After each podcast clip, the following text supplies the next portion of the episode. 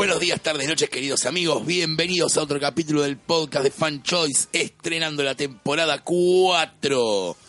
4, sí señor, en cuanto nos cancelen ya arreglamos con Netflix para que compren la serie ellos y puedan seguirla. O cancelarla de nuevo. O cancelarla de nuevo De después hecho, de una temporada. Tengo entendido que hay una serie de televisión que está basada en un podcast. No sé cómo funciona, tengo que ver bien cuál es. Pero la otra vez leí la noticia. Me suena, sí, pero tampoco sé de qué hablas. Bueno, Comic Book Men en cierto punto tenía parte del podcast también. Claro. Sí, pero Es después verdad. salía el podcast entero en audio. Sí, sí, ya lo sé. pero- Nosotros veíamos un extracto de eso. Claro. ¿Sigue estando eso o la cancelaron? No, sí. ¿Ya la cancelaron? ¿Comic Book Men? Sí. Igual, Creo que sí. Igual duró, ¿eh? Y Creo que 15 sí. temporadas fácil. ¿Qué? No, Cinco. ni en pedo. No, a ver, que ya te lo verifico. En este momento esta estamos parte igual buscando en celular. Claro, siete temporadas. Gracias, Gonzalo. A mitad, pero bastante. Mucho, De mucho. 2012. Ah, 2018. Pará, la cancelaron el año pasado. O capaz sí. Ah, era por la cantidad de daño que me. A ver. Igual fue bastantes. Sí. Tal vez fue cancelado, tal vez esté esperando. Capaz la que el temporada. podcast sigue. No, el podcast sigue Fatman on Batman. Sí, pero ya no hablan de Batman, de, cual, es de cualquier cosa. Ay, a mí me aparecen Como en- este. en- a mí me aparecen en YouTube los videos de Kevin Smith reacciona a Star Wars, una hora y media. Es bastante denso. A mí no me parece. ¿Por qué te No, parece eso? Porque alguna vez vi uno que dije, ah, a ver qué dice Kevin Smith de tal cosa. Y No. Y encima en todos los videos termina igual, él llorando en un momento. Llora todo, todo el tiempo. Y se debe a su público. Se hizo famoso con esas conferencias, las famosas tres conferencias, donde hablaba de boludeces y de ahí pegó su onda de hablar cosas. Sí. Pero hablando de hablar cosas, Hablando de hablar de cosas. hablando de hablar de cosas, Sí. eh, ¿qué hablamos, Paul? Esta temporada. Ah, acá vienen las promesas que después Gonzalo me, me cuelga de las bolas. ¿Te acordás que en un momento hubo, che, no prometamos nada, eh, temporadas temáticas y nos olvidamos de eso? Nos olvidamos, Nunca salió no, al aire eso igual. Hola, no resistir un archivo. Este, como lo acabas de decir, ahora hay que resistir el archivo con aguante. Eh, Nunca. No, no, eh, esta temporada, la idea de la temporada, la idea Hay que hablar en potencial. siempre sería, quizás, si todo sale bien y no nos complicamos, autores. Un capítulo a cada autor. Pero, y acá es la parte donde yo les hago la aclaración a nuestros queridos oyentes, es no estén sentados en su casa esperando un capítulo de Morrison, uno de Moore, uno de Miller, porque hay. En algún momento, quizás, potencialmente hablando, hagamos capítulo de ellos. Pero nos queremos centrar en otro tipo de autores que son los que por lo general nos gustan, pero no se habla tanto.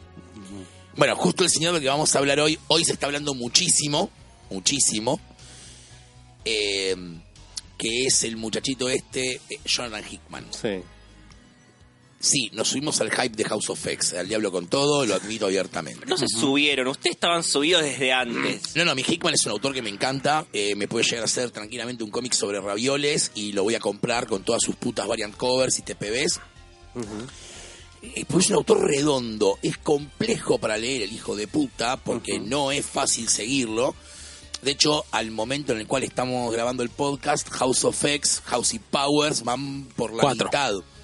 Sí, Powers también. Power no, Power va a 3. Ahora la semana No, que viene. Power va a 4. Sí, ¿Power va los números 3 y 4 cinco. salieron juntos. O cuatro y salieron cinco. de No, corrido. 3 y 4 de House salieron. Y Claro. antes salieron dos juntos de Powers. Algo así. House Yo- Powers, House Powers, Powers, Powers, House House. Jonathan Hickman tiene A, la manía A, B, B, A, de B, hacer planificaciones y mapas conceptuales de cómo se tienen que leer sus cómics. Sí, sí, de hecho se que- lo tiene, lo tiene atrás. Eh, simplifica mucho la vida a veces, ¿eh? Para el lector. celebramos. Bueno, va promediando la mitad, dejémoslo ahí. Y está buenísimo. Aprovecho para hablar de esto ahora porque no vamos a volver a tocar el tema de House of X porque no da. Está saliendo, no terminó.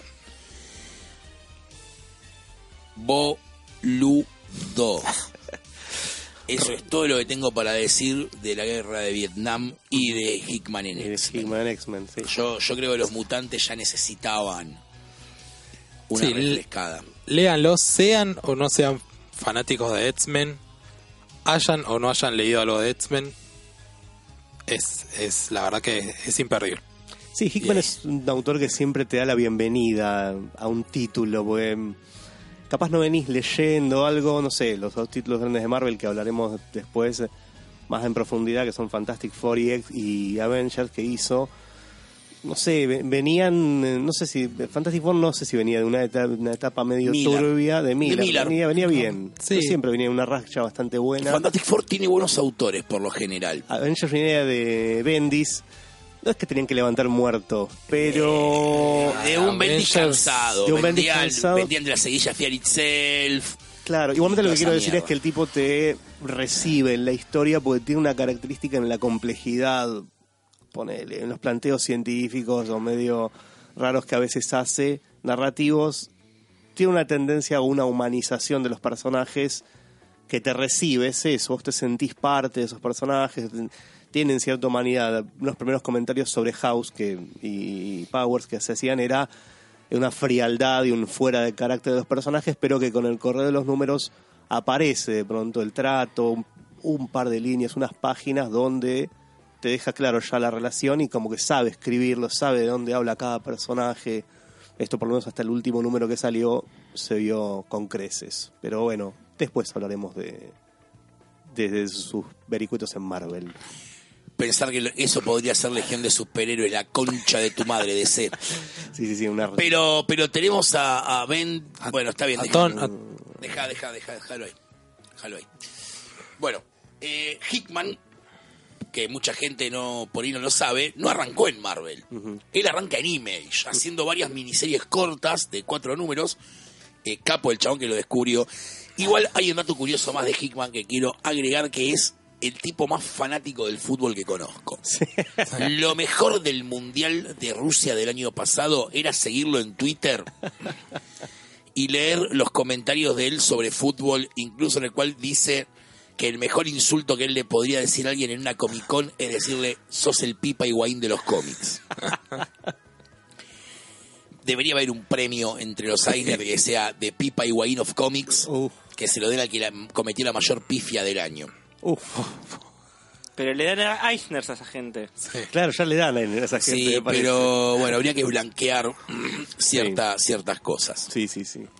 Pero bueno, nada, como bien decía, él arranca en Image con un par de miniseries, Red Mars from Mars, muy buena. Sí, de la- Cuatro numeritos, ¿no? Claro, tiene esa, esa tendencia a hacer eh, esos es miniseries, muy miniserie de cuatro números, donde también escribe y también dibuja. Entonces, digamos, presenta ya esa, esa dualidad, esa, esa cosa del autor eh, eh, integral, digamos. Nightly News es muy buena. Ujú. Sí, la cagada con la mayoría de lo de Image de Hickman es que lo leí cuando salió y Sí, la memoria no acompaña a veces. Y además, al ser obras tan complejas, eh, te pasa que es tipo... Recuerdo que me voló la peluca Nightly News cuando salió. Sí, sí, o son muy... No puedes contar demasiado sin... No, pues además son tan cortas. algo. Eh, por ejemplo, em, Transhuman es una locura que deberían adaptar en, espe- en una especie de mockumentary. Es un tipo que te habla a vos todo el tiempo, que te cuenta cómo es una, cómo funcionó una empresa de, de evolución, de cómo, cómo son las investigaciones. Entonces te cuenta a través de entrevistas cómo, cómo fue avanzando. Dice, bueno, en un principio usamos monos. Un mono desarrolló superinteligencia, otro tuvo una lengua muy larga, a otro le tuvimos que poner unos lentes porque tiraron unos rayos locos. Y a otro le salieron garras retráctiles. y de ahí como todo se va al remil carajo y ahí crean superhéroes. Y no, no puedo contar más. Ahí quedó. sí. Es una, sería una locura si eso lo llegan a hacer. Hickman tiene algo que, que yo veo, bueno, cuando ahora con X-Men, con Black Monday Murders, que es como que él no traté de investigar de dónde, no sé si alguno sabe qué estudió él antes o si estudió alguna carrera, algo. Pero él tiene como que tiene mucha afición a los policiales, tiene esto de, del estudio científico, tiene esto del lenguaje, tiene esto del diseño gráfico, por, es como que mezcla un montón de ramas en cosas y vos decís, bueno, y, y las aplica muy bien y te mezcla todo, te bueno, de hecho te crea para Black Monday Murders te crea ese lenguaje extraño, esa con esas fuentes, con esa y al mismo tiempo te mete esos textos explicativos que son súper científicos, te aplica conocimiento de economía, te aplica conocimiento científico, es una mezcla muy interesante y que es súper creíble y es y vos lo lees y es, ah, este chabón por algún lado lo, o tiene una capacidad de investigación muy grande y muy profunda o tiene una tiene un bocho increíble. Yo en una entrevista, algo que había leído hace un tiempo, el tipo, no él, pero el hermano de él trabaja para la NASA. Él no me acuerdo qué tipo de estudio tenía, pero eh, me acuerdo de esa fuente de decir, ah, bueno, pero se nota que es un tipo que sabe de ciencia ficción y sabe después de estudiar eso. Hace poco, en una entrevista había dicho que eso, estaba leyendo para Black Monday Murders, había leído pila de libros de, de teoría económica y de Sí, históricamente del crack- escuelas de economía. Claro. Eh, a razón de la... Un capo. Sí, la verdad. Y hay gente que no puede ir un arco argumental de un personaje que va a escribir, boludo. Es hermoso. Pasa que se nota en... en- Se olvida lo que pasa con un personaje en el Sí, pasado, sí, sí, ¿no? ese es divino, boludo. ¿Cómo, cómo me gustan los autores de con Tan dispar, y tan dispar. se nota en, lo- en estos en estos conceptos de ciencia ficción que maneja que son eh, bueno en- para bueno House of X justamente él se lo había acusado de entre comillas de plagio por un- un- una idea que utiliza en un número y él dice no no pero esta novela de la cual me acusan del plagio yo la leí o Sí. sea entiendo y ese concepto también está en otra novela no vamos a revelar por una cuestión como decíamos Sí. de- de- de actualidad plena del cómic.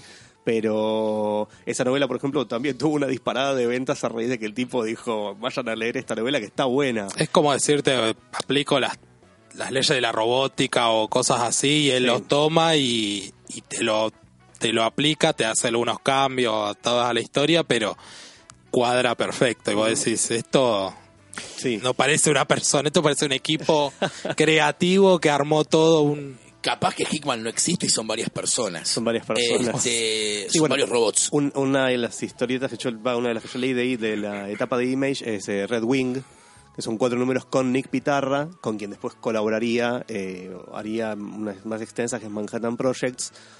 Y en eh, Red Wing lo que trataba era sobre viajes en el tiempo. Y jugaba con el tema de. Ah, bueno, estaba muy bien relatado eh, esto, las paradojas en el viaje en el tiempo. Se notaba esta tipo de formación, de lectura, de, de- de armado de estructura de un viaje en el tiempo, que es algo muy jodido de hacer, muy complicado en cuanto a esto, a ir al, a la- entre el, pas- ir al pasado, cómo eso va afectando, creando líneas paralelas. Hay una cosa que labura Hickman, que es como un fetiche de él, que es el blanco en, la- en los cómics. En eh, la utilización de la página blanca, del espacio blanco. En Red Wing hay una parte donde el personaje se pierde, su nave se pierde en el tiempo, hace una disparada y son creo que tres, cuatro páginas que me hacían recordar ahora cero en su momento, que son tres, cuatro páginas de dobles blancas de y la navecita muy chiquita de él flotando en el espacio, la ves cómo se aleja, hasta que cae eventualmente en, en otro tiempo.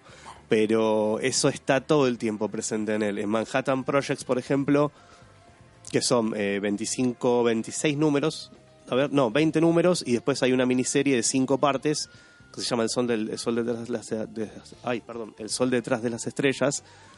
Eh, también utiliza esto de la, la página blanca, la frase, una suerte de epígrafe que lleva el número, que es falso totalmente, además es apócrifo.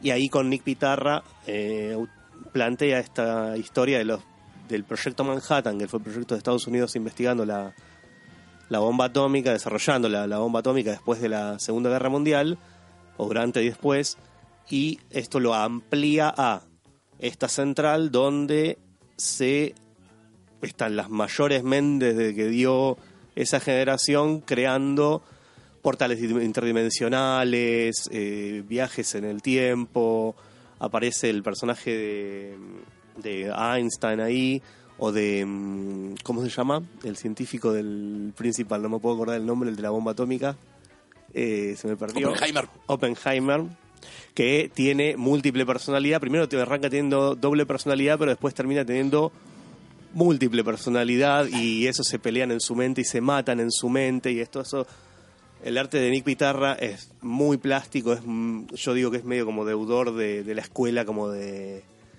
de Arthur Adams o de Frank Whiteley en esa cosa plástica, medio redondita, medio eh, no enteramente realista, donde eh, nada, plasma todas estas cosas, y son personajes totalmente bizarros o que juegan con eh, conceptos de robótica, de inteligencia artificial, eh, no sé, está mm, es recomendadísima esa historia, Sí. lo que puedo decir.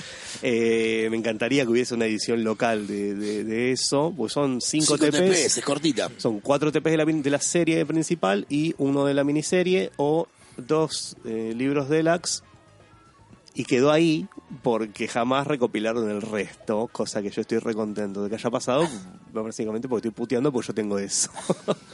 Así que me falta el último TP, me debería comprar el último TP para tener El de la miniserie. El de la miniserie, exactamente. Bueno, la otra que también hace con viajes en el tiempo es Pax Romana, que es básicamente el Vaticano descubre la manera de viajar en el tiempo y para controlar el futuro dice, vamos a Roma en el 300 antes de Cristo más o menos con las armas de ahora y modificamos toda la fucking historia. Está dibujada por él y es rarísimo también porque no tiene viñetas en sí, sino que tiene una construcción de página rara, experimental y tiene texto. Por momentos son los diálogos, como si fuera el guion, directamente Sí. plasmó el, el guion. Es, es una cosa rarísima y tenés eh, boche de diálogo de guion directamente, no está ni dibujado eso. No, no, los textos en, en Hickman es algo que recurrente. En Avengers también creo que lo Sí, señor. bastante. Pero al mismo tiempo es tiene esa capacidad de que a, a mí uno suele algunos autores cuando te ponen te meten ese recurso ese uh, me estás cortando la historia, me está y no, Hickman tiene eso de te amplía, te ayuda a seguir. Si vos no venías siguiendo X personaje, te ayuda a, ver y sin tener que por ahí salir. Obviamente uno después puede salir afuera y puede ver, uy, ¿de dónde sale esto? Pero ya con lo que te da él ahí, en eso, en esas explicaciones, creo que te alcanza y, te ayuda un montón para seguir y no te corta para nada la historia. Sí, yo una de las cosas que digo siempre cuando hablamos de Hickman en el local es que 20 años vamos hablando de Hickman como hoy hablamos de Morrison o de Moore o, o de Gaiman inclusive. Eh, para mí es un de esta generación es el que va a estar a esa altura. Lo lamento por el resto, eh, los queremos mucho, les mandamos besos a todos, pero para mí es un tipo que va a estar a la altura de esos flacos, de los tipos que cambiaron Sí. la historieta. O sea, pues, como dicen ustedes, eh, incluso en cómic mainstream. Sí. Pues, por ejemplo, vos cuando seas independiente, podés ser todo lo experimental que se te cante el culo. Podés ser lo que vos quieras. ¿Querés hacer un cómic de diagramas? Lo haces de diagramas nada más. Ahora, cuando llegás a Marvel, tenés que bancártela ahí, ¿eh? Y que te dejen hacer lo que se te cante el culo.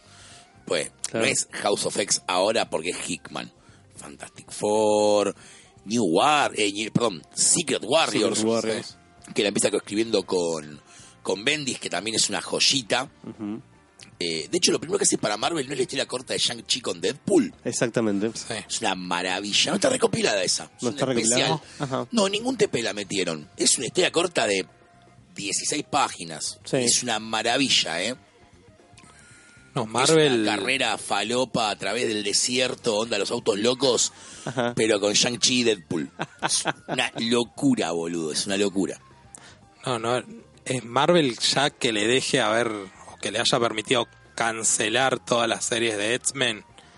Porque por más que digamos, uy, es un evento, es un especial, son dos meses.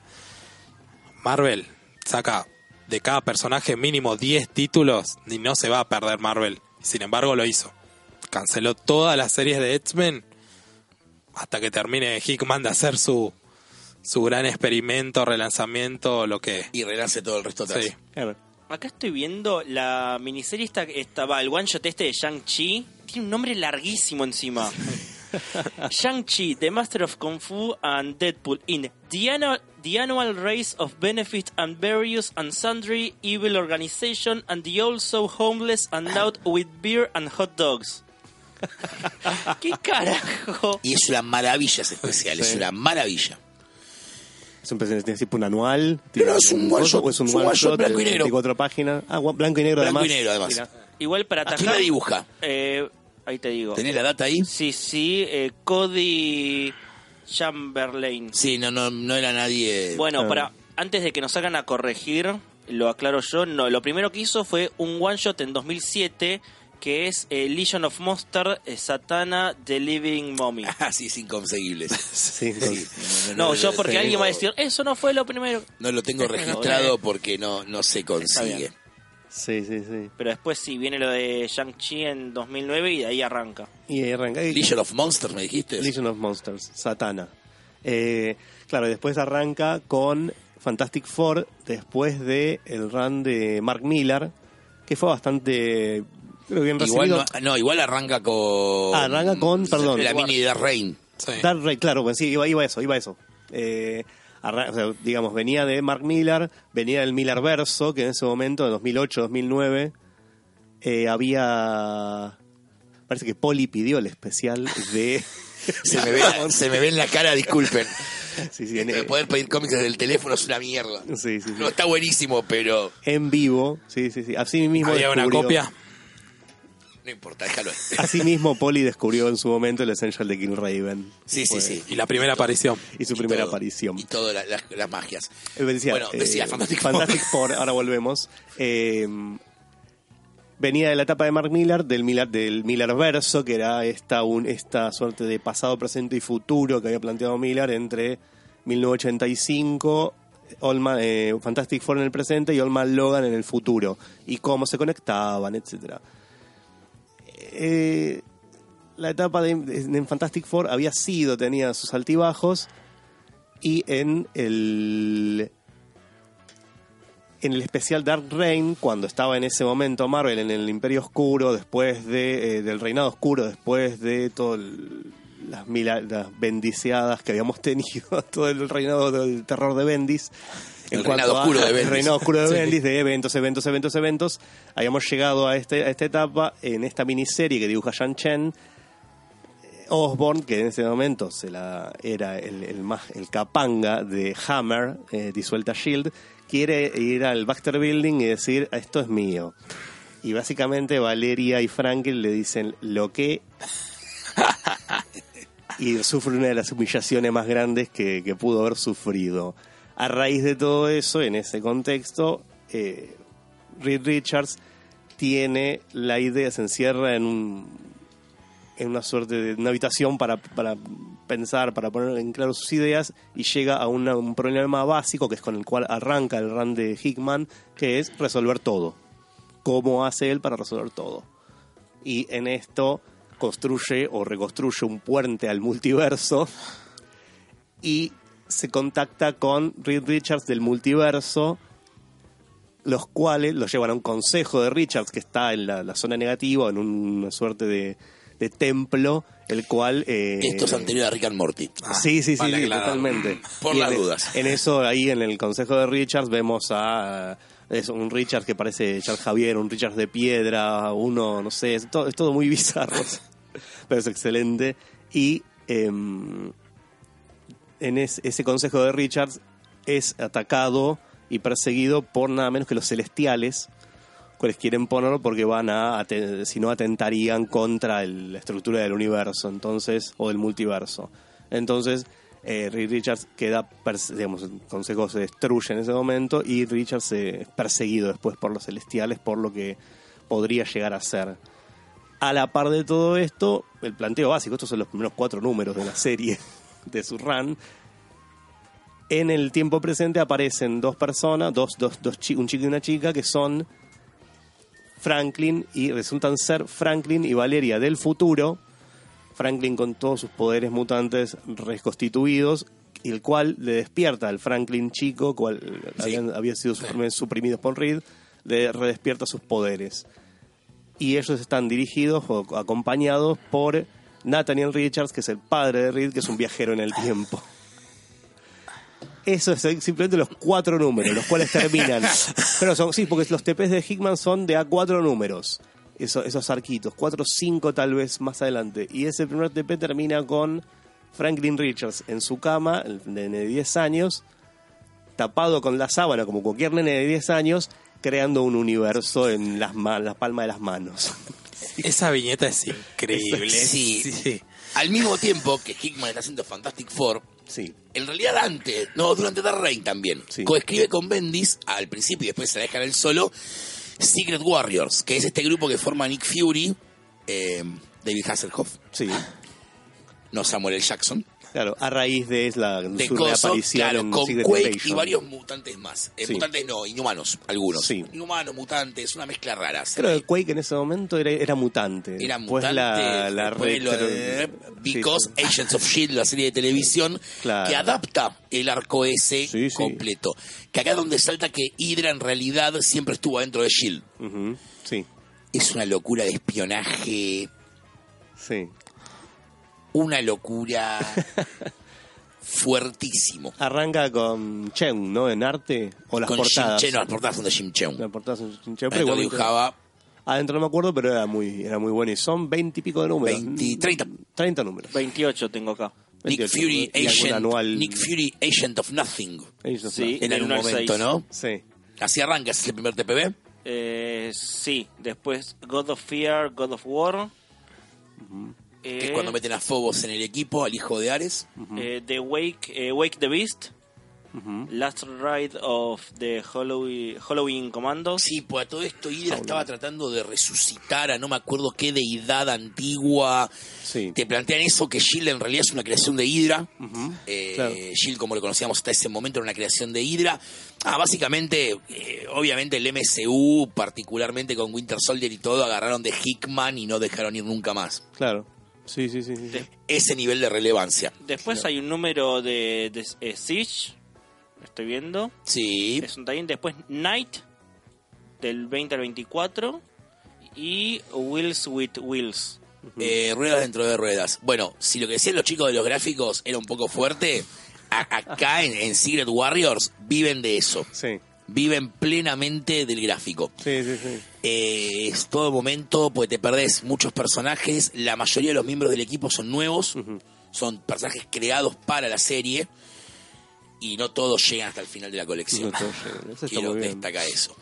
Y la otra que hace Hickman, que para mí es la locura más linda que el chabón hace en Marvel, en paralelo a Fantastic Four, me parece también, o Avengers ya. A ver. Shield. Sí, sí, Shield Eh, veo como que cruza las dos. Sí. Y tiene que ver.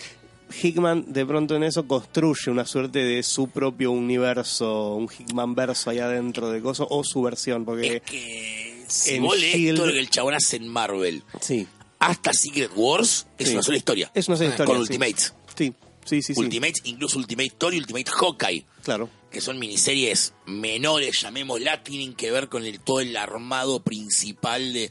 Yo no quiero saber hacer esos cuadernos de notas. No, yo sí quiero verlos. y, y el chabón diciéndole a. Marvel, mira, necesito que me hagas una mini de cuatro números de Ultimate Thor. Para mí, para mí no es un ¿Qué? cuaderno. Es un. Es un corcho. En corcho, Sí, sí, claro. sí, totalmente totalmente. Che, El eh, escúchame, necesito una miniserie de Ultimate Hawkeye. ¿Lo qué? Loki. De Ultimate Hawkeye. ¿Para qué? Para no hacer muy largo Ultimates. Claro. Bueno, lo de Ultimates. Ultimates Lo de Top. Omnipress, chicos. Sí. Se consigue. Acá Se entramos en el terreno de te lo revolean por la cabeza. Son tres tomos de OVNI, ¿no? Sí. Sí. El mundo, El, mu- eh, no, eh, el primero, eh, no me acuerdo cómo se llama. es el cortito, que son cuatro números, creo. sí, después el mundo. Y después está el mundo, parte Fue 1 y uno, 2. sí. Sí, sí, sí. Bendis había hecho una miniserie. Siempre aparece Bendis antes de todo esto en Marvel. Y en Eh, Ultimate Y principalmente. en Ultimate principalmente porque es el arquitecto, el gran creador del universo, al cual se le reconoce muy bien. Eh, Bendis había hecho una saga que era Doomsday, una, cuatro miniseries de cuatro partes, donde Reed Richards, después de disueltos los Cuatro Fantásticos, piraba. Básicamente, un bull era un tipo que era bulleado toda su vida, se da cuenta que era el más inteligente del mundo y decía, yo me los cargo a todos. Y creaba en la zona negativa una base y unos ataques a todos, matando principalmente a su familia, fajando a su Richards. Era bastante terrible todo lo que hace, es como reprobable a un nivel de, de esta no volvés. Y eh, en una de esas cosas también eh, descubre que la, eh, Ben Grimm en verdad era un, era un capullo, esa forma de roca, para una forma superior que terminaba siendo una suerte de Wonderman. Pero ese era Bendis. Eh, ese planteo de Richards como alguien maligno lo retoma Hickman. Richards había quedado varado en la zona negativa después de que lo derrotaran y vuelve y constituye una suerte de, fundación futuro que también estaba había hecho ya en o estaba haciendo al casi en paralelo en Fantastic Four cosa que es interesante leer las dos series porque creo que esto ya lo comenté en su momento cuando hicimos hablamos de Marvel en el 2010 por ahí las páginas de la funda de la cuando él Richards en el 616 funda la funda, eh, funda la fundación futuro valga la redundancia son espejadas las páginas de cuando en Ultimate hace lo mismo, el discurso es el mismo, pero invertido, eh, y construye eh, la, fundación, Futuro en el universo Ultimate, donde la idea es la evolución constante. Se encierran en un domo, se dividen en gremios los científicos y planean adentro de ese domo en un año la evolución de mil. Eh, con lo cual, cuando ese domo se abre, es una sociedad hiper avanzada y dividida en castas y en hiper, seres hiper específicos de guerreros, creadores, genetistas. Es una locura, básicamente. Y cuando lo abre el domo, además, dice: Bueno, ahora justamente están en el norte de Europa, dicen: Ahora me cargo el mundo básicamente. Tiene, eh, empieza como el ataque ese donde lo primero que hace en un numerito es destruir Asgard. Básicamente y a todos los dioses del panteón nórdico en el universo Ultimate digamos, descubre que hay como una suerte de relación energética Yggdrasil entre Odín y todos los demás dioses, entonces lo que hace es matar a Odín y destruye toda la ciudad y mata a todos los dioses, los cuales los que andaban volando por ahí se quedan sin poder, incluido Thor, y caen al vacío. Bastante fuerte. Sí, sí, sí. Pregunta, capaz no lo sabes y te quemo el aire, pero eh, estos números espejados, ¿Salieron el, mismo día, al mismo tiempo o hay diferencia? No, no, no, porque el primer, el, en Fantastic Four, ese es el primer número de, él que se había salido y eso habrá salido 2010, creo, arranca. Sí, acá, acá, estoy viendo 2010. 2010 arranca eh, Fantastic eh, Four. Solve Everything. Solve Everything. El final del número, la, la manera que tiene Reed de resolver todo es construir no con un consejo de Reed, sino con la Fundación Futuro. Agarrar a los nenes y decir vamos a esto construirlo en un, ah, think tank. Y FF es 2011. FF de 2011 y la de el, el, especial donde Richard dice eso es Ultimate Fallout 4, que es uno de los números epílogos a la muerte de Spider-Man. Entonces ahí es donde se da esta página que es invertida. Es la misma página, la misma estructura de la página. Ah, acá está. Totalmente invertida. Que eso es 2015, creo. no, 2013 por ahí. 2011 lo tengo acá, ¿eh? 2011, bueno, un año después. No es tanto entonces, no era tanto. Pero es el truco. Eh, lo que hace Richards en el universo Ultimate después es destruir Washington también manda un una suerte de ser bomba megatónica y hace un hueco en eso, llevando a Estados Unidos a una suerte de caos absoluto, de lo cual se irá resolviendo después en la conexión Ultimate, que él ya, cuando él ya no esté, eh, va a plantearse una suerte de versión Ultimate de la guerra civil y cosas por el estilo. Está bueno, esa época. Es medio extraña, pero está, está buena. Y en Fantastic Four lo que hace es hacer esta historia, esta, llevar esta historia de la Fundación Futuro hasta que después del arco 3, que en su momento Marvel lo anuncia como la muerte de uno de los Fantastic Four, pero que tiene su, su giro interesante esa, esa muerte, divide la, suplanta la colección Fantastic Four por eh, Future Foundation durante 12 números hasta que vuelven las dos en paralelo hacia el final de la serie. Que lo que hace en ese giro es no centrarse tanto en Reed, sino en, creo, su personaje, sus personajes favoritos, o por lo menos la dualidad que más le importaba, que era Doom. Y crea el. También eh, Doom empieza a explorar. Si Richard tenía un consejo de multiverso, Doom también. Y hace una relación muy interesante, muy hermosa con Valeria, que lo llama tío Víctor o tío Doom. Es, es la forma en que él maneja a Valeria y a Franklin, a Valeria sobre todo, es como que ella es la más inteligente de todos, sí, de todo el grupo. Definitivamente. Es, es muy interesante y como ella no tiene, no tiene miramiento moral en ir a Doom y decirle ayudanos. y lo une a la Future Foundation con su ropa, una túnica blanca, es muy, muy copado. De ahí saltamos a Avengers, Sí, más o menos, sí, sí, sí. sin mucha escala. ¿Qué, qué evento? Pasa un evento. Para- que- antes de- Avengers ¿cuál vs. X-Men. Avengers vs. X-Men. Antes de pasar, Fantastic Four, acá no se editó. No tiene edición argentina, son muchos TPB yankees. Y el año pasado la gente de Marvel empezó a sacar unos Complete Collection que sale uno por año. Uno por año. Y En TP son 8, son 6 de Fantastic Four y Eh, 4 de FF. Son 12 Sí. entonces. Si son 8 y no, no, 4, 6 y, seis- perdón, 6 y No, 4. son seis y cuatro, lo estoy viendo acá. Perdón, perdón, 10 TPs entonces. Y si incluís el TP de Dark Racing, hay que incluirlo. Dark sí, Dark Reign, perdón. 11. 11 TPs, ahí está. Yo los tengo ahí en, en TPcitos. Es interesante la edición de... mm, si la Complete la hacen bien en esta manía de Hickman de Sí, ordenar está, está lectura. bien armado. Claro, pero eh, igualmente hasta ahora editaron simplemente Fantastic Four. El 2 ya trae Future Foundation. Future Foundation pasa que es eso, termina, arranca y en el último tramo Se es que se van leyendo una y una. El último tramo de, de- de, digamos, la historia principal de Fantastic Four, de, de Richard y el consejo de Richard y todo eso lo termina... La historia principal de Fantastic Four la termina unos seis números antes y el último TP ya empieza a encarar lo que sería su run de Avengers porque es una, una saga que pasa en Wakanda y con los dioses de Wakanda y eso, pero que ya introduce a Black Panther en el en su armado de los que después serían los Illuminati y los New Avengers. Bueno, cuando Hickman agarra Avengers, después de eh, ABX. ABX, Que hace un número, estoy viendo acá. sí, sí, hace tres páginas de ese número. Eh, Sí, el número, creo que el Seis. número 6, que es, eh, No, es el, el nu- 4 y el 6 tengo acá, ¿eh? el 4 y el 6. El 6 era muy lindo porque lo dibuja, siempre me lo recuerdo porque lo dibuja Coipel. Oliver Coipel y Y el primero es Romita Jr., el 4.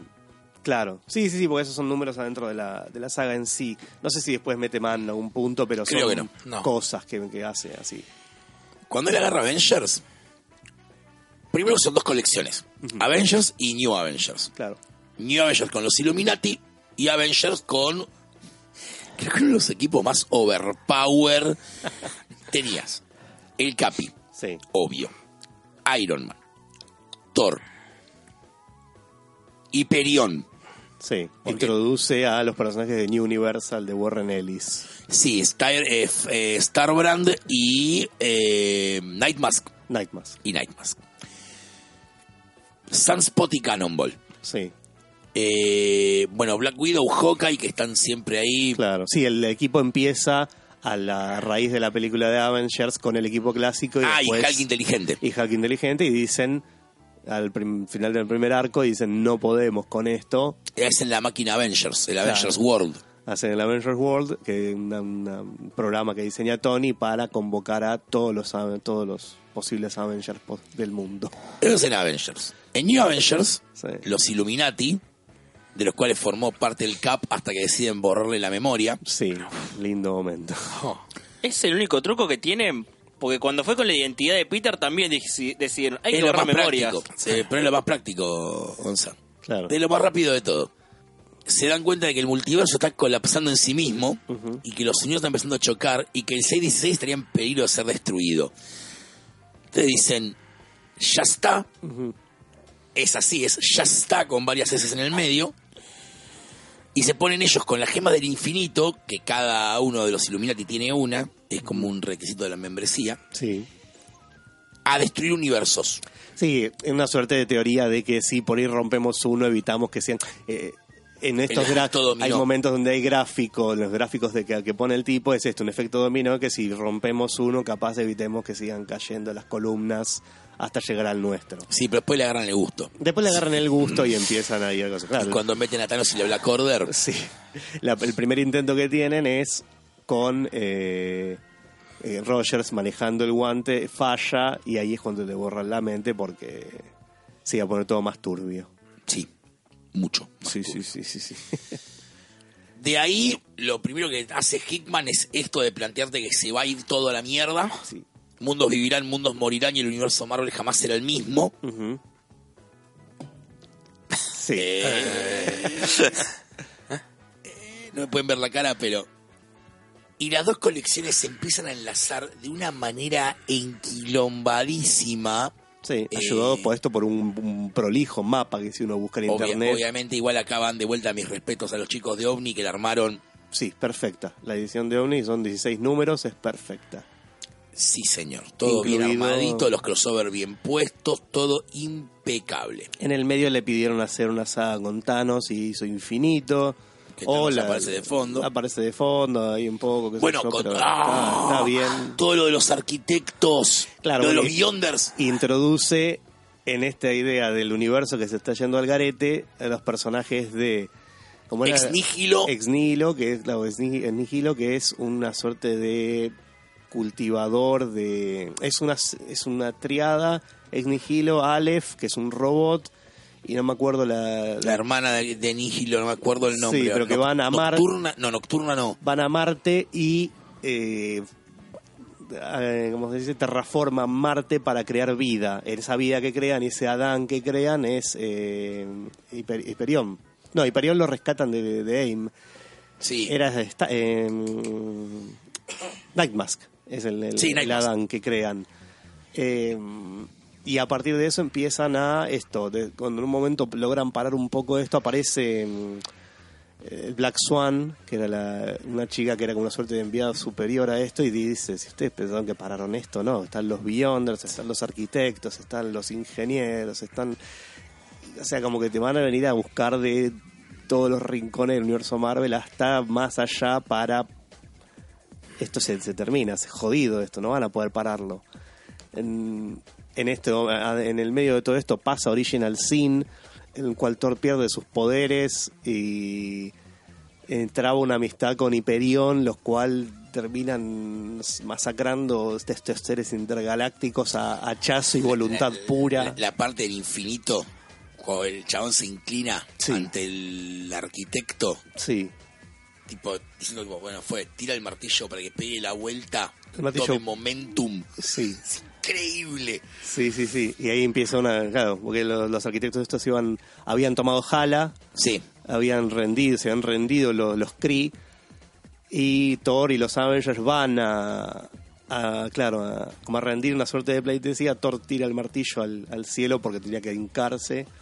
El martillo hace todo este giro y lo atraviesa como churrasco de croto al bicho en los momentos más Es épicos. hermoso, infinito, es hermoso. Dibujado eso por Jeromo Peña. Jeromo Peña, sí señor. Muy, muy, muy- bastante correcto. Es bastante correcto el arte en general. Así que está. En el medio de todo este quilombo de Avengers, Sí. Hickman saca una miniserie dentro de Marvel que se llama Shield.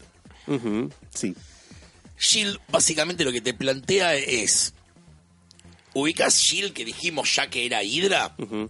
Bueno, Shield no se crea en la Segunda Guerra Mundial, Shield la crea Imhotep en el año donde inserte aquí en la línea de tiempo donde va Imhotep posta para eh, la invasión Brudera. Era la invasión Brood en el antiguo Egipto. y la frase es Así no es como el mundo termina. me la, me la tatuaría en el brazo. Así no es como el mundo termina. Do it. Otros miembros destacados dentro de Shield Sí, son, sin ningún orden específico, Gengis Khan, sí, Galileo, Leonardo, sí. Miguel Ángel, sí. Nos que ponemos de pie. la rompe, Sí, Isaac Newton, sí. Que hace las suertes de, de villano de la partida.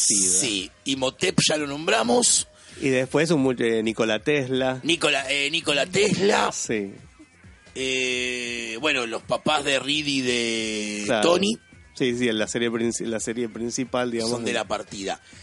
Lo primero que haces cuando lees es dices, ah, esto está fuera de continuidad. Esto es claramente, esto es un Elseworld o algo por el estilo. Hasta que ahora Wade inclusive te Sí. mete en continuidad en History of Marvel Universe. Está la parte en la que Imhotep junto con Apocalypse. Sí, Apocalypse, agente de S.H.I.E.L.D. Repelen a los Brutes y tipo lo referencian todo el tiempo. Es muy heavy. Nostradamus está. Y- eh, Nostradamus. Nostradamus. Nostradamus. Nostradamus que- de Nostradamus. lo tienen prisionero, más o menos pobre. es increíble. Ujú, Shield está compuesto de una mini de seis partes, todo dibujado por Dustin Weaver, Sí, una belleza absoluta. Es muy gracioso esto. Seis partes, un one shot llama Shield Infinity o algo en la onda, esa palabra que tiene Marvel Eh, siempre ahí. sí, sí, 48 páginas. Y la segunda miniserie, este es el, el dato copado, salen cuatro números y la dejan ahí. Nunca termina. Esto es ya más o menos 2012, 13, ¿no? Eh, 2011. Acá le- leo que el 5 y el 6 Salieron el año pasado. No salieron, no salieron, tardaron años. Se quedó colgada ahí en esos cuatro números.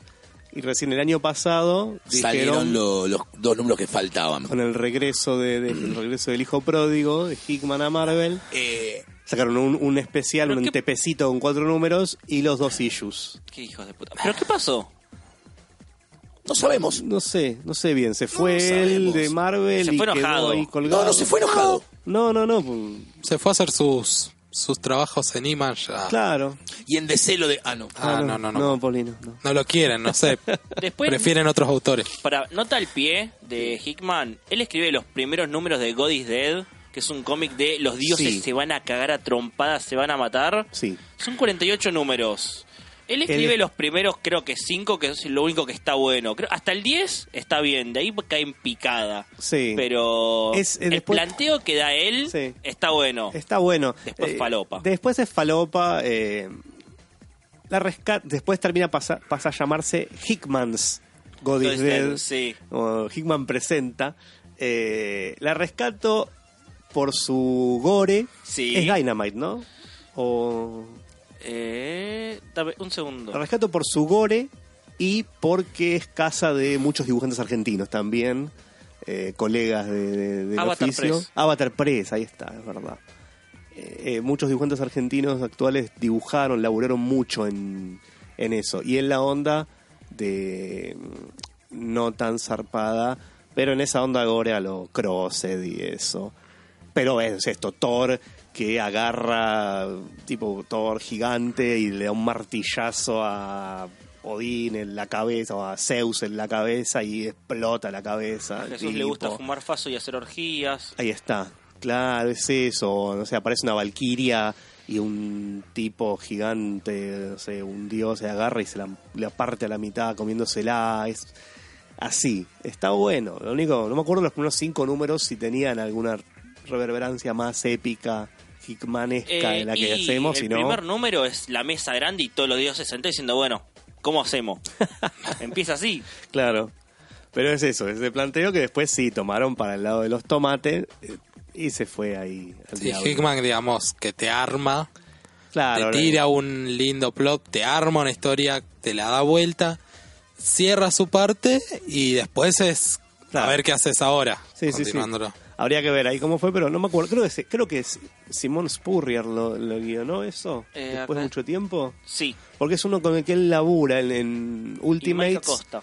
Eh, en Ultimates también, eh, en los últimos números lo- lo- los hacen en conjunto con él, entonces como que es una, una suerte de amistad eh, guionística ahí.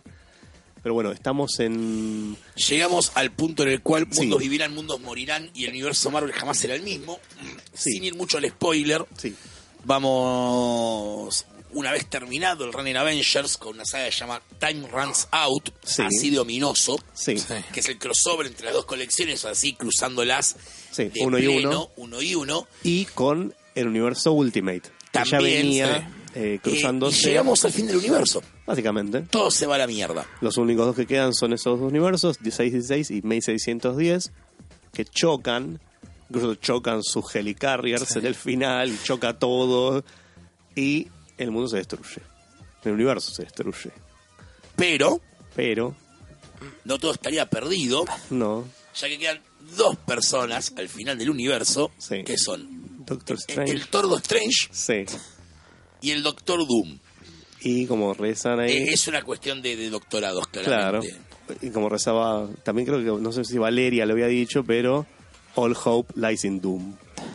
Así que cuando ellos llegan al fin del universo y ante cruzar a todos los arquitectos, ingenieros y todos los rangos, rasgos, de, rangos civiles y, y burocráticos de la creación llegan ante la presencia de Dios, Hola, básicamente. soy el burócrata cósmico.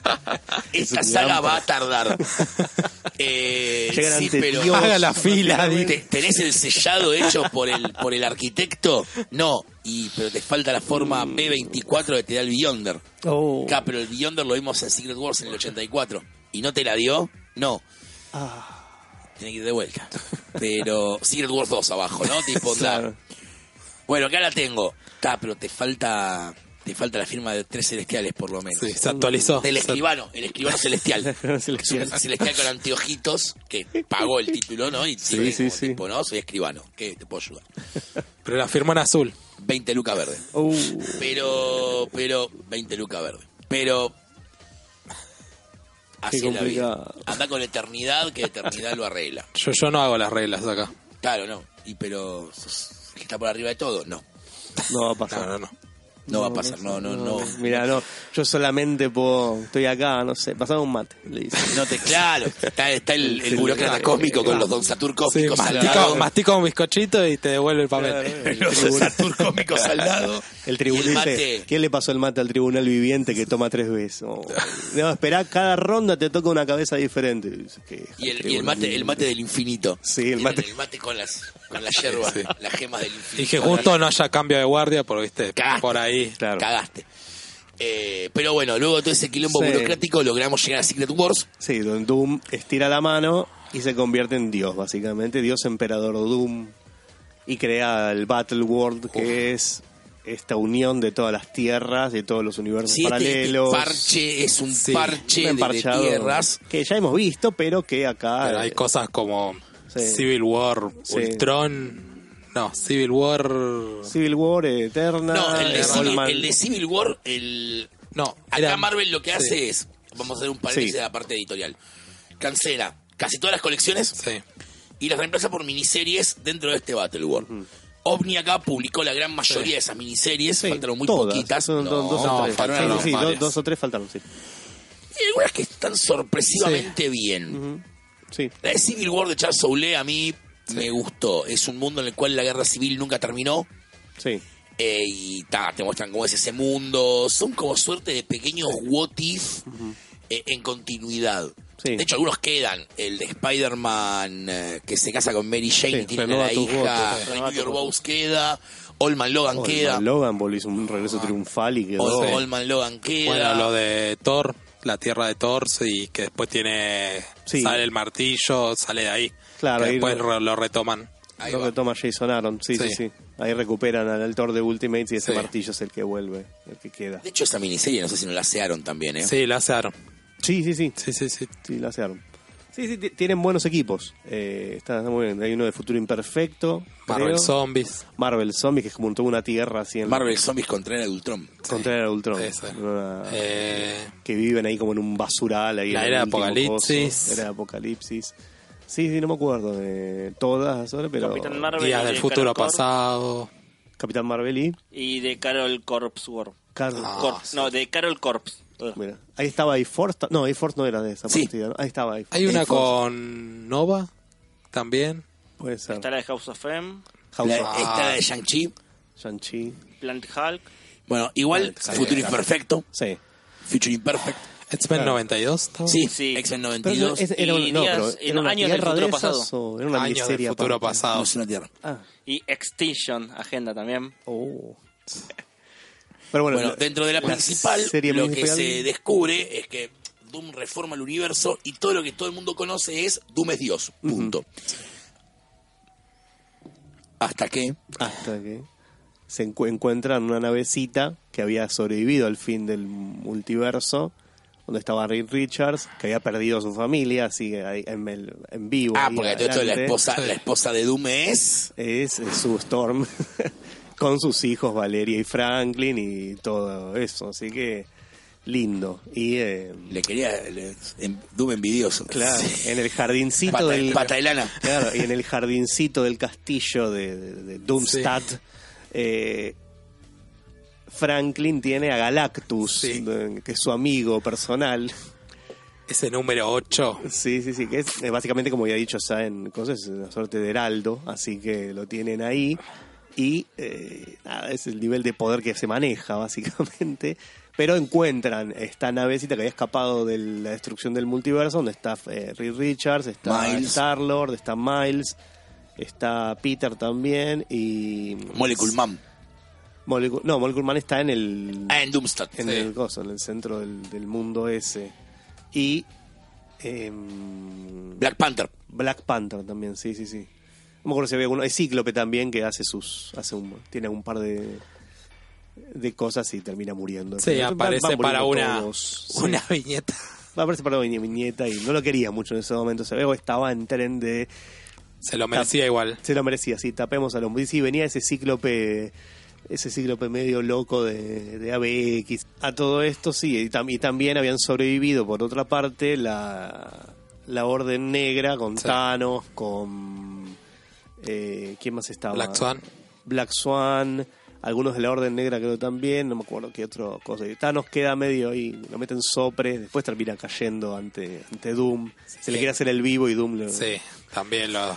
no dura mucho ante, ante Doom su, su omnipotencia. Y en cada tierra creo que estaba, estaba Apocalipsis manejando una parte de la tierra, eran como los sus señores Claro, feudales, generales, algo así. Claro. Estaba Apocalipsis, creo. Sí, la- la- el Eh, consejo más cercano sí. de Coso era, era él, era este Strange, que era como su, Sí, su su- segundo al mando, su, su vocal.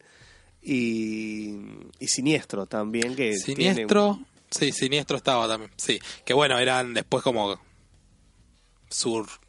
Por otro lado estaban como la resistencia, no estaban muy contentos también con Du, Claro. Que se empieza a armar ahí, entretejer el... Sí, sí, sí. Pero bueno, esto finalmente llega a una suerte de enfrentamiento que para mí, es lo que digo yo de- después de haber leído todo, es el gran enfrentamiento que le gusta a Hickman y que es la- como el, creo que identifica él como el conflicto principal del universo Marvel, que es Reed contra Doom. Es Fantastic Four, es el Sí. principio de todo y es el final de todo. Son ellos dos en ese control de la entropía y de Sí, del conflicto principal, de cómo resolver ese conflicto principal entre los dos, entre que uno le quita, otro le da, otro quiere destruir, otro quiere salvar, y cómo tienen que justamente resolver todo este problema. Sí, tiene una resolución ahí muy filosófica, una resolución emocional de cómo miden las fuerzas de ellos dos y cómo le da ese cierre con Claro, que sí, es sí, sí. bastante perfecto hasta Claro, para mucha gente, para mí incluido por mucho tiempo fue, creo que ya lo dije esto, una salida del universo Marvel, un punto final, un puntito aparte. Decir, bueno, gracias. Como Flashpoint. Como- a mí, para, para DC, para mí fue crisis final, en un punto. Ah, crisis final para mí fue un puntito de decir, bueno, o sea, después del retorno de Bruce Wayne y todo eso también, pero decir, bueno, listo, gracias. Este, Y, y Secret Wars más todavía, porque es una suerte de cierre, digamos, termina... No vamos a contar cómo termina. o No, sí. no, no, No no, contemos cómo no, termina, no, que ser que se... No, yo No. Creo que ya lo contamos en el otro, en un podcast que hablamos. Lea- léanlo. no sé si lo spoileamos, yo me lo spoileé en un video de filosofía. eh, sí, mi video de filosofía, sorry. Donde hab- hablaban un poco, sin contar mucho de la ideología de Doom siendo Dios y toda la bola, y está, es interesantísimo, posta. Sí, no sí, lo sí, sí. spoilen. No, no, no, no. No, no. Pero bueno, te- tiene una resolución que en ese momento parecía definitiva. puede leerse como definitiva. Digamos, y esa es la despedida de Hickman, es decir, ya está. O sea, hice esto, inquilombé todo tanto, destruí el universo Marvel, Lo reconstruí. lo reconstruí y lo volvería a hacer. Ahora, es raro, Eh, porque sin una saga cósmica y toda la bola, no es a las piñas, es diálogo, por lo que sí, sí, Sí. las piñas son las justas y necesarias. Por eso, no, eh, pero el cierre final Claro. y es, es sentarse a charlar y punto. No, Sí, es que sí, tiene sí. varios momentos que son así, bueno, Claro. la parte de no quiero el número el anteúltimo número con con Franklin, con Sí. Galactus, ese número tiene ese- esa cosa de cierro acá y y no no podría haber hecho una pelea mega y no, no es necesario te, me- te No, no, cierro. tiene la cantidad justa de peleas como por ejemplo, no sé, Ben Grimm contra Groot Sí. de una manera, de las maneras más épicas que existen. Cortemos la antes que empecemos a spoilear, porque Sí. además tenemos noticias que sí quiero spoilear. Ajá. Hola, ¿cómo están acá? Hoy estuve moderadamente callado y le di más espacio como corresponde a, a mis coequippers. Sí, a los que estábamos muy cebados. Vamos, sí, sí, vaya algo tipo. Ah, ya lo dijo David. Bueno, capaz que sí. Ya lo dijo Ah. Mati. Bueno, capaz que puedo meter cuchara en. No, ya lo Ah. dijeron. Bueno, ya está, hablen ustedes. Yo estaba volviendo con el teléfono. Digamos que hoy, eh, como última cosa, hoy Hickman ha vuelto a Marvel con el planteo para revivir a los X-Men en este movimiento editorial de dejar de hacerles la cruz a los pobres mutantes y tratar de ensalzar a los inhumanos. No va a pasar, muchachos. Eh, no van a ser los populares.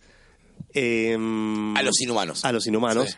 Pero los X-Men, que tienen mucha más carrera, se merecen este renacimiento y es el tipo ideal para hacerlo.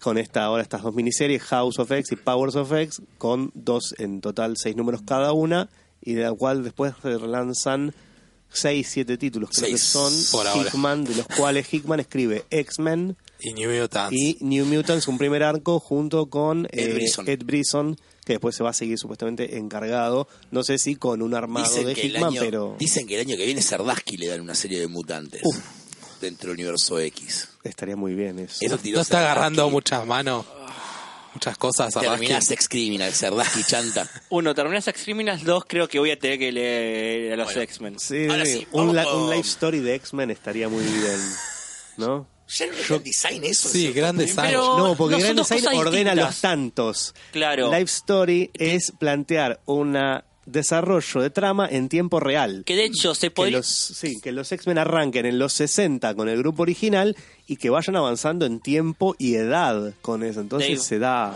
De hecho, en un Life Story podrías hacer lo que era un plan original, que era que el grupo de X-Men vaya cambiando y no sean siempre las mismas caras. Claro, exactamente. Entonces, Porque la gente envejece y muere. claro. Sí, sí, sí. Eso sería muy interesante para Ma- ver. eh, Magneto no llega vivo al...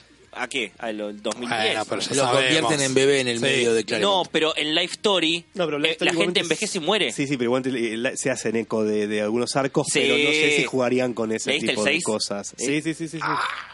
Pero no sé si se harían Bueno, eco de eso, pero bueno. bueno. Vamos con Cortemos la la parte de Story. las noticias. Starsky. Vamos con la parte de las noticias. Es Eh, una sola, ¿no? Es la es, noticia. una, es la noticia. Nos cancelaron el programa, no, mentira. Netflix compró el podcast, eh, así que bueno, va a ser fue por Disney? Netflix ahora. No sé, ya no tengo ni idea, pero no, creo que fue Netflix. Va a salir toda la temporada junta en un solo día. ¿O no? Igualmente estaban dejando, querían dejar ese formato ahora, leí hace poco. Así Sí, que- se dieron cuenta. Sí. Ahora sí, hablando en serio, las noticias son las siguientes. Algunos ya lo saben, quizás otros no. El 21 de septiembre se festeja en todo el mundo el Batman Day. Obviamente las comiquerías de acá vamos a hacer cosas. La diferencia con años anteriores es que los chicos de Omnipress, en una movida buenísima, iba a decir la palabra brillante. ¿Por qué no? Brillante. Sí. Van a facilitar, con apoyo de las comiquerías, una revista para regalarle al público. La revista en cuestión, que sí se va a, a- a dar, tiene una cover X. No tengo ganas de spoilear todo tampoco en la vida. No tengo ganas de spoilear tanto. Ya cómete la maldita naranja. Pero el chiste va a ser que además de esta revista que la van a poder conseguir en todas las comiquerías, va a haber retailers variants. Cada comiquería eligió una cover de un listado que se nos pasó. Tuvimos la suerte de que nuestra primera elección fuera la que quedaba. Bien. Síganos en redes sociales para saber qué etapa es Y si quieren saber exactamente qué es una variant cover, episodio 2, 3 de la primera temporada. Exactamente.